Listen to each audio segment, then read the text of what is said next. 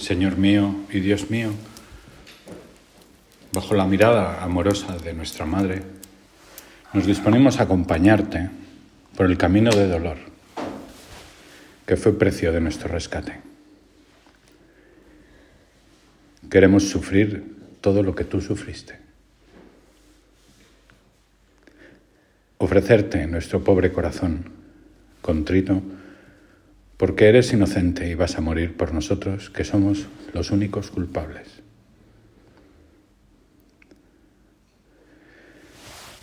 Empezamos hoy nuestra Semana Santa con la ilusión de que, de que revivamos junto a ti, Señor, los momentos principales de nuestra salvación, los momentos más dolorosos de tu existencia es el momento central de la salvación, la muerte de Cristo, el Hijo de Dios. Y cada año revivimos de un modo especial esta Semana Santa, que empieza hoy, y especialmente el triduo en la liturgia oriental que huele a antigüedad ha mantenido más este sentido del el trido pascual, jueves, viernes, domingo. Y de hecho en las iglesias orientales no hay misa lunes, martes y miércoles. Se celebra la misa el jueves y el domingo celebrando ese misterio de nuevo. Eh, ese es el sentido. Nosotros en Occidente hemos desarrollado más y sabemos que cada misa concentra en sí misma no solamente la pasión y la muerte, sino la resurrección, la ascensión, todo.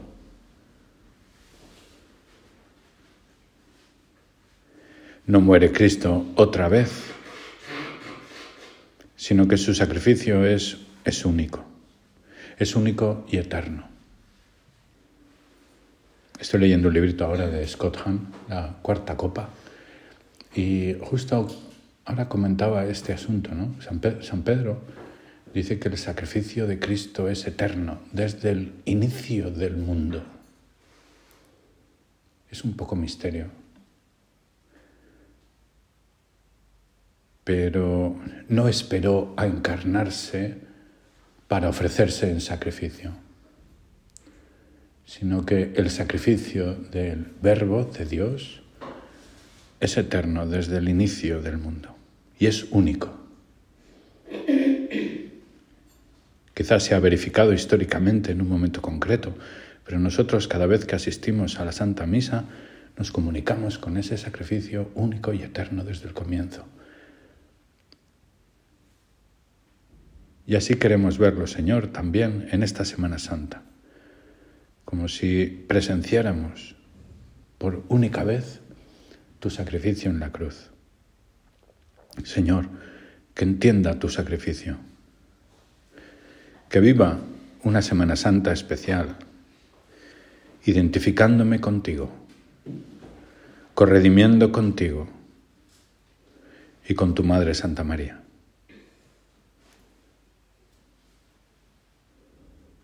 ¿Quién fue el culpable de la muerte de Cristo? Eso se pregunta el catecismo de la Iglesia Católica.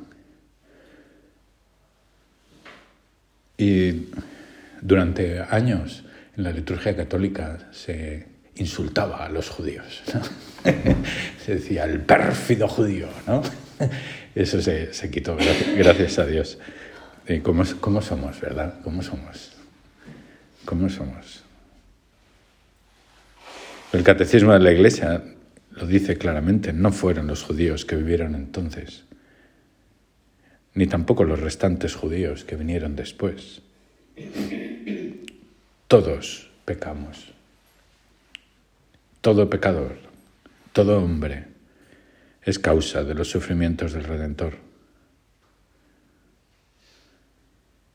Quizás un poco más responsables aquellos que se gozan en caer una y otra vez y no hacen nada por levantarse.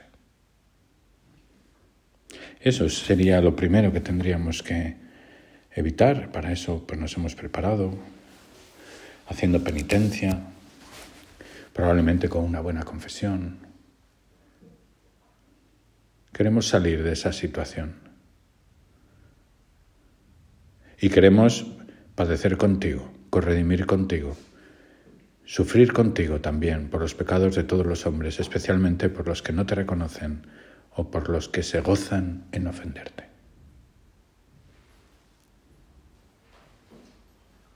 Porque la actitud de Jesús de morir en la cruz también se dirige a los que gozan en ofenderle.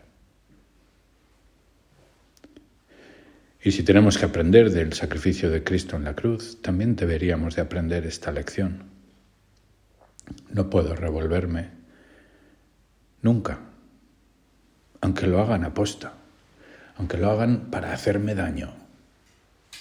Cristo no lo hizo.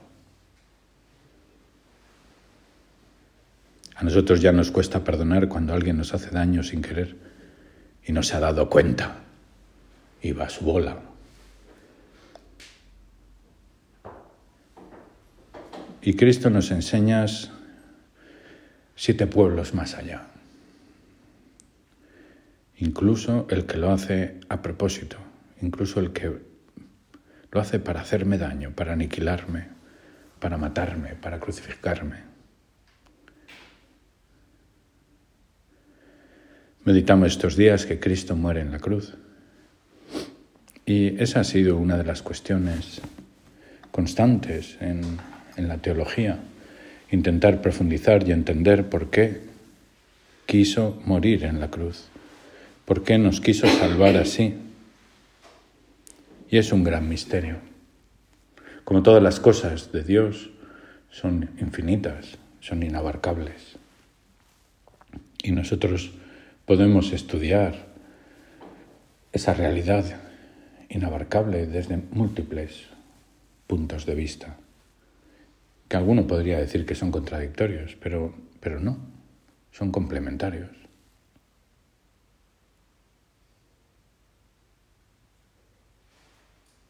Dios tiene fortaleza y es manso y humilde de corazón. Tiene el brazo de hierro y también la caricia de madre. Todo en su justo punto. Y abarcar la muerte de Cristo es un gran misterio y también es posible varias perspectivas. Algunas que se han desarrollado mucho y se han hablado mucho manifiestan algunos aspectos, pero tienen también grandes deficiencias. Y eso es lo que pasa con todos los puntos parciales, que tienen algo de cierto y también algo que no lo es. Por eso también en, en nuestras discusiones terrenas tenemos que ser capaces de entender eso. Que el otro diga lo contrario no, no, no, no quiere decir más que él se da cuenta de algunos aspectos de la verdad que tú no te das cuenta.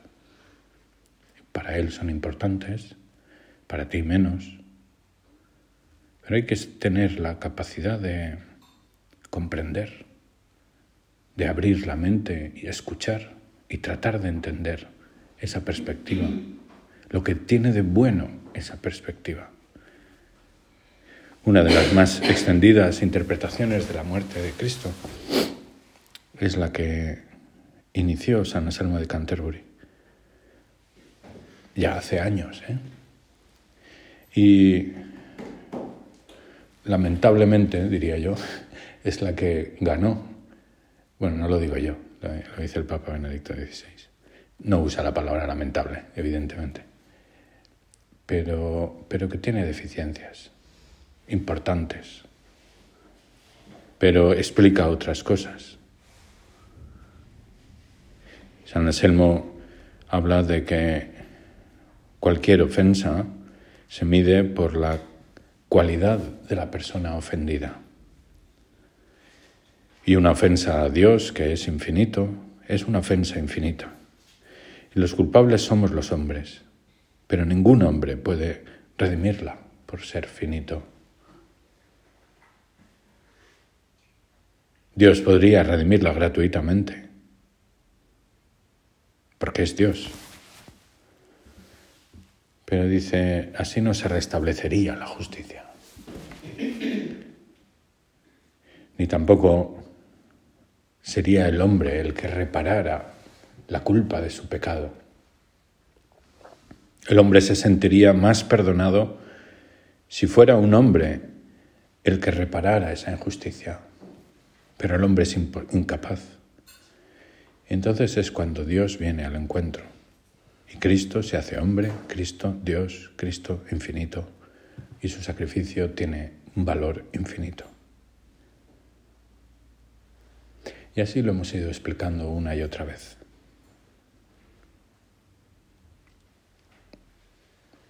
Pero la redención no es un cambio de planes de Dios.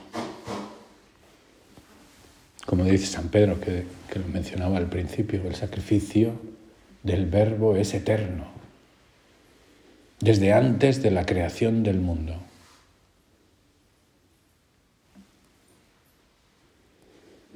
No le hemos hecho una faena a Dios, estropeándole los planes. Cuidado, el hombre que hemos creado nos ha pecado. ¿Qué hacemos ahora? Venga, vamos a resolverlo. ¿Alguna idea? Absurdo. Cristo nos, encarga, nos encarna porque algo saliera mal en el plan de Dios. Es verdad que viéndole morir en la cruz, nosotros pecadores nos sentimos más responsables. Pero no, no podemos separar mi pecado de la muerte de Cristo. Y es verdad, cuando Cristo murió yo no había nacido. ¿Qué culpa tengo yo?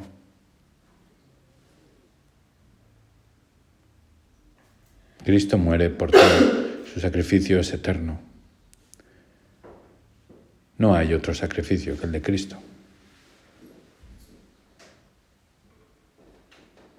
San Pablo lo explica también de una manera interesante, ¿no?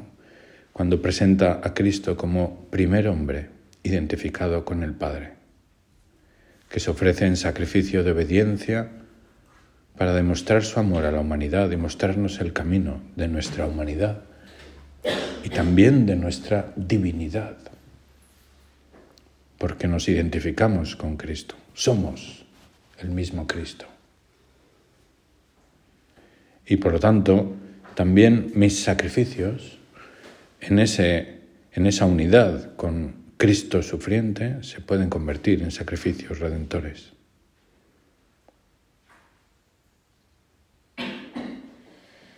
Benedicto, Benedicto XVI em,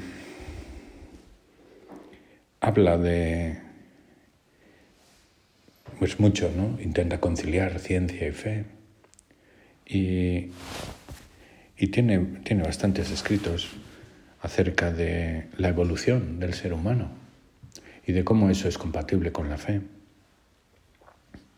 Y precisamente habla un momento que de, cuando el hombre evolutivo, el hombre descendiente del chimpancé, y evolucionando, es capaz él no niega, evidentemente, la intervención de Dios ¿eh? en la creación del espíritu. Y ¿eh? eso no, lo niega, ¿no? Por supuesto, faltaría menos, ¿no? Pero también es, no, no, tenemos que verlo como, como en un momento puntual que había un mono y de repente ya hay un hombre que estudia filosofía, ¿no?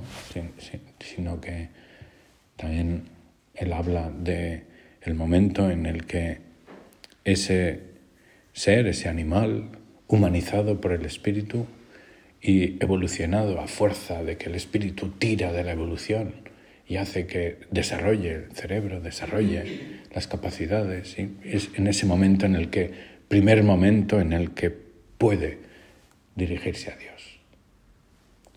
o, como dice aquí, en ese momento en el que ese ser fue capaz de salir de sí mismo, de centrarse exclusivamente en su supervivencia individual, de estar encerrado en su especie animal y fue capaz de reconocer al otro, de reconocer a Dios, de ser para el otro un hermano. Y ese identifica como el primer momento en el que el hombre se asemejó a Cristo, al verdadero Cristo, al único Cristo, al Cristo que se entrega por el hombre para redimirle, para salvarle. Dice el Papa Benedicto que esta soteriología de San Anselmo de Canterbury es deficiente porque ningún buen padre podría exigir que su hijo muriera. Para nada. Y es un poco una de las conclusiones. Como si le ha estropeado el plan y ahora lo tiene que arreglar su hijo, muriendo. Y le pide a su hijo que muera. Y el hijo lo acepta en obediencia. Es verdad que hay obediencia, es verdad que hay aceptación, es verdad que hay sacrificio, pero, pero no es una exigencia. No lo entendemos. Pero es bonito. La entrega de Dios desde toda la eternidad. Y que en un momento histórico se concreta. Hay otro autor, se llama Guardini, me estoy convirtiendo en un fan de Guardini, eh, que lo, lo, plantea un poco así. Dice que, que la idea inicial de Cristo no era morir en la cruz, pero su entrega redentora no es solamente la muerte en la cruz, es el encarnarse, es el estar 30 años trabajando y aguantando a los clientes. ¿Eh? es superar con la enfermedad, es asumir todas las fragilidades humanas, los dolores de cabeza, las gripes, las roturas de brazos, ¿verdad? Aunque Cristo probablemente no se rompió nunca un brazo, porque era perfecto hombre. Y porque había una profecía, no se le romperá ningún hueso. Eh, supongo que Pero bueno, eso ya son pedales.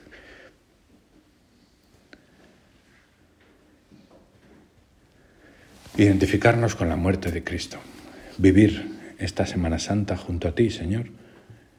Y acompañándote en este momento de sufrimiento, acompañando también a tu Madre Santa María. Porque acompañarte a ti en tu sufrimiento nos da vértigo también. ¿Cómo vamos a identificarnos con con el querer, con el sentir, con Cristo. Con la Virgen nos resulta más fácil. Eso sí que lo podemos imaginar. ¿Cómo sufrirías tú, Madre mía?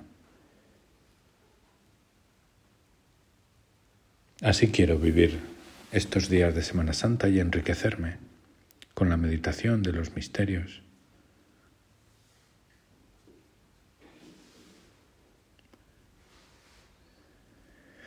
Celebraremos también durante esta semana la institución de la Eucaristía, que es también misteriosamente el memorial de tu muerte. No sabemos qué palabras usar cuando, hablamos de la Eucaristía, porque cualquier palabra que usemos es finita y da un significado concreto y no se aplica perfectamente a lo que celebramos. Decimos renovación del sacrificio de Cristo. ¿Qué significa renovar? Que estaba caduco, que se había desgastado y lo renovamos, que se había desfigurado, que se había quedado anticuado. No.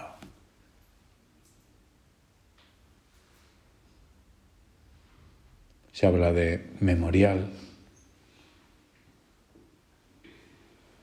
pero tampoco es un mero recuerdo. en memoria de las víctimas y levantamos la bandera. ¿Verdad? No, no, no es. Es mucho más. Es ese sacrificio eterno que de alguna manera nosotros nos conectamos con Él y lo presenciamos.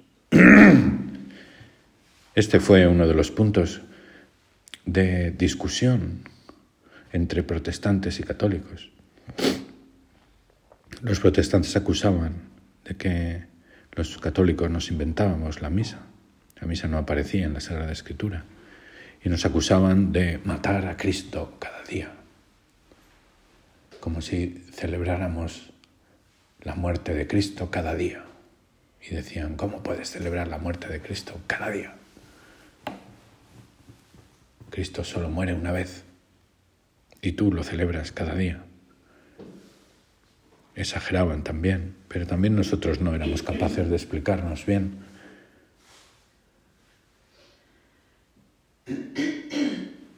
Y sin embargo, todo el Antiguo Testamento va preparándonos para entender la misa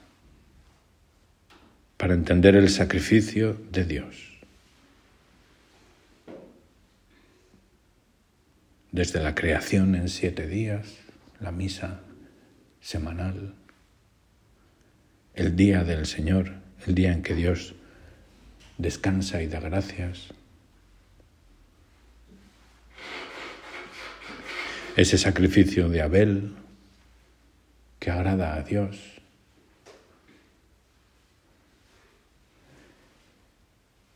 Ese sacerdocio en tiempos de Moisés, limitado, imperfecto, Cristo, sumo sacerdote, ese, esa liberación de la esclavitud, la liberación del pecado, esos 40 años de sacrificio y también nuestros sufrimientos,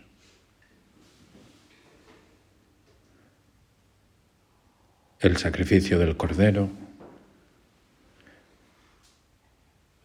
Y poco a poco vamos llegando al sacrificio de Cristo.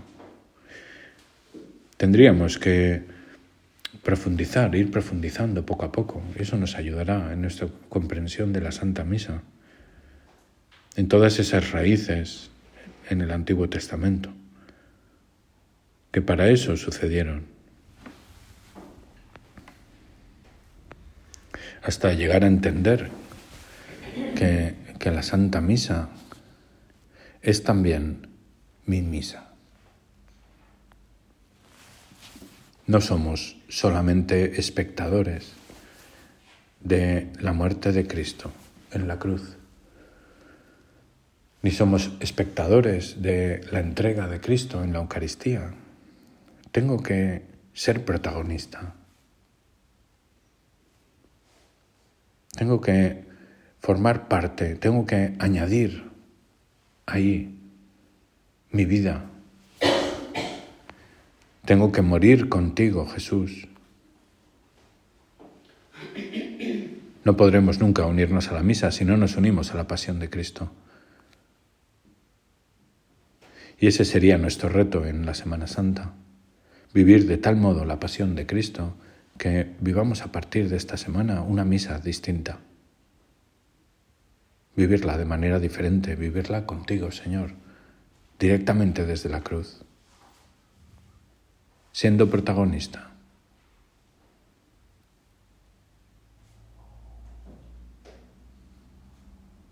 sintiéndome sacerdote. Sois un pueblo sacerdotal, tenemos alma sacerdotal. ¿Cuántas veces lo hemos oído?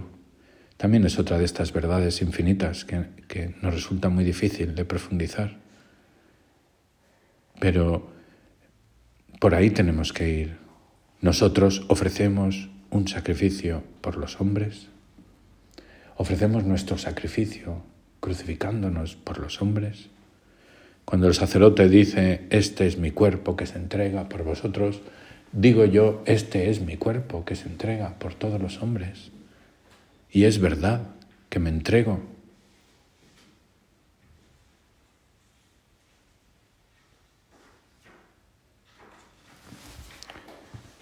Scott Hahn, que fue protestante, comenta que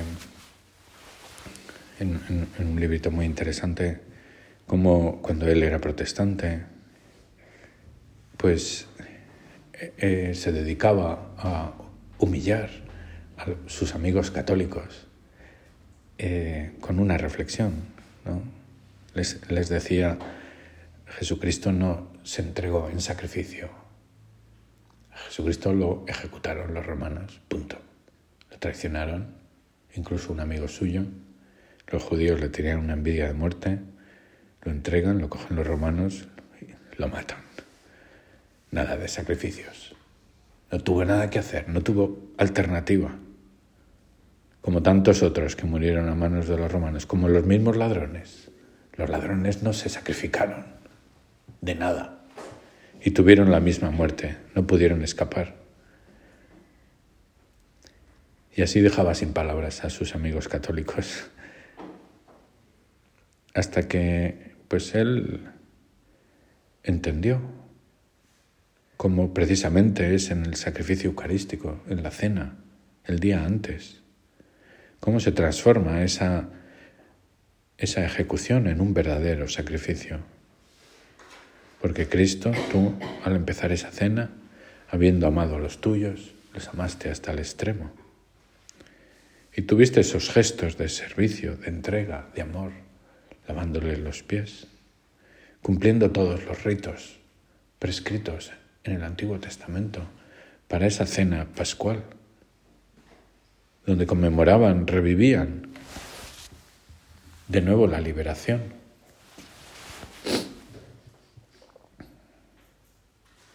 Hay muchas discusiones acerca de la cena pascual y una de ellas es que en ninguno de los evangelistas se menciona que cenaran cordero. cuando la Pascua era cordero. Pero no sale ni una sola vez, en ninguno. Hasta el punto de que pues, los exegetas incluso se han cuestionado de que la cena de Jesús fuera una cena pascual, porque había obligación por el rito de Moisés, no solamente de cenar cordero, panes ácimos y, y hierbas amargas, sino de que el que celebraba o presidía la cena hablara de ellos y los explicara a todos. Era revivir de nuevo ese éxodo. Y en los Evangelios se habla de esa cena, pero no se menciona el pan, nada más. Pero lo importante era el cordero, el pan era un acompañamiento. Y bueno, una, de las explicaciones que, que, da este Scott Hahn es, es, que no hacía falta que hubiera cordero, porque era evidente que Cristo era el cordero, que se entregaba por todos. plenamente consciente de lo que va a pasar. Había anunciado varias veces, había anunciado la traición de Judas, la traición de Pedro. Se entrega libremente. Él sale al huerto y espera a que lleguen. Sabía lo que venía. Y cogiendo pan, lo bendijo y lo repartió. Tomad y comed, esto es mi cuerpo, que se entrega por vosotros. Una entrega libre. Y tendría yo que preguntarme, ¿cuál es mi actitud ante el sufrimiento? ¿Me entrego? ¿O sin más padezco mi ejecución? ¿no? A veces cuando alguien nos hace una faenilla, ¿no? Y la aguantamos como si fuéramos ejecutados, pero no libremente, Jesús sabía lo que venía y fue hacia, hacia ahí, fue a su encuentro, aceptándolo. ¿Qué actitud tengo yo ante el sufrimiento? Le veo sentido, lo agradezco, soy generoso. Me abrazo a la cruz. Me abrazo a mi Getsemaní. Nos disponemos a revivir la pasión del Señor y tenemos también la inmensa suerte de empezar con este retiro, ¿eh? porque nos puede ayudar mucho a centrarnos en los misterios. Dentro de unos minutos leeremos el relato de la pasión, una vez más. Forma parte del plato fuerte del día. Y está previsto que hoy pueda haber una breve homilía, que no habrá, ¿eh? o, o que se guarden unos segundos de silencio para permitir que ese relato que acabamos de leer penetre en nuestros tuétanos y que nos ayude a revivir, a vivir contigo, Jesús, tu pasión, tu muerte, tu resurrección, unidos de la Virgen María.